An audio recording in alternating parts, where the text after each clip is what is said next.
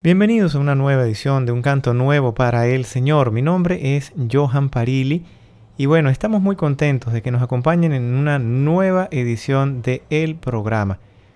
El tema que hoy estamos tratando, por supuesto, que no está exclusivamente referido a nuestros hermanos músicos, también lo podemos vivir nosotros en nuestro día a día, en nuestro trabajo, en nuestra casa, en la escuela, en la calle, en tantos espacios y tantos momentos que sinceramente necesitamos decir, Señor, dime qué quieres que haga, qué harías tú en este caso, qué pensarías tú en este caso, qué dirías y qué omitirías tú, Señor. Pero como es un podcast, pues obviamente dirigido a nuestros hermanos músicos, pues permítanos mm, contextualizar esta situación y decir que cantaría Jesús en mi lugar. Algo que no solamente nos invita a reflexionar en cuanto al repertorio. Muchos pueden decir, bueno, yo estoy cantando esto, aquello y el otro. Esto lo cantaría el Señor. Pero vamos a ir un poco más allá. ¿Cómo cantaría Jesús en mi lugar? Muy importante, ¿cómo? ¿Cómo cantamos? Con rencor en nuestro corazón, con odio en nuestro corazón? ¿Acaso acabamos de pelear con alguna persona y ahora venimos a cantar en la parroquia? Eh, ¿Acaso no estoy totalmente convencido de lo que canto? ¿No le he puesto cuidado a lo que canto? ¿Cantaría el Señor de esa manera? Importante también pensarlo así. Por ejemplo, también debemos eh, aplicarlo al momento de, un ensayo. Fíjense qué bonito es no solo prepararnos en el tono, porque uno siempre está con aquello de, bueno, esta canción está en sol mayor, aquella está en la menor, de cómo se ejecuta, los acordes, ¿sí? que si estoy cantando afinado, en fin, ¿no? uno se preocupa de todos esos detalles y está bien. Pero hemos puesto atención a la letra Muchas canciones están fundamentadas en la palabra de Dios y ya sabemos en el caso de los salmos, estrictamente, ¿sí? al pie de la letra es palabra de Dios. Nos hemos detenido a leer ese texto, a meditar el texto, de pronto a evangelizar con el texto, a catequizar con el texto. ¿Qué haría Jesús en mi lugar en ese caso? ¿Qué haría Jesús, por ejemplo, al compartir en la comunidad con otros hermanos músicos, cómo hablaría Jesús con ese hermano, con esa hermana que llega al coro a querer eh, integrarse, que está ensayando constantemente, pero de pronto no ha estado muy dotado o dotada de pericia musical para poder ejecutar el canto o ejecutar el instrumento como debería ser, ¿cómo la trataría a esa persona el Señor? ¿Cómo le hablaría? ¿Qué haría el Señor en nuestro lugar al momento de trabajar con una persona que nos dice esa canción sonó desafinado o esa canción es muy aburrida o por qué no cantan esta otra canción? O que nos hace una corrección fraterna también, porque estamos planteando circunstancias que nos pasan, hay personas que se acercan y nos dicen, esa canción que cantaron no me gustó. ¿Qué haría Jesús en ese caso? ¿Cómo le respondería? ¿Qué haría el Señor cuando llegue algún hermano a hacer una corrección fraterna? Tal cual como Él lo plantea, de hecho, en la palabra de Dios. ¿Qué haría Jesús? En mi lugar. En este caso es muy importante que siempre tengamos mm, como nutrición de nuestra alma y de nuestro actuar la palabra de Dios. Importantísimo que leamos los evangelios, que los meditemos, que vivamos el evangelio. Es muy, muy importante.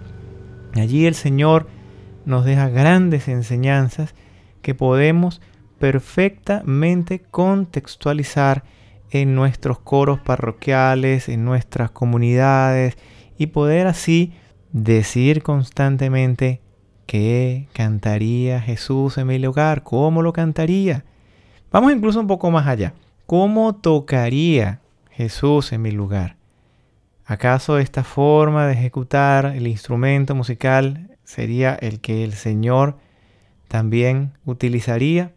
Para los hermanos que componen, también se pueden preguntar, ¿cómo compondría Jesús en mi lugar? ¿Acaso el Señor habría compuesto esta canción con esta letra?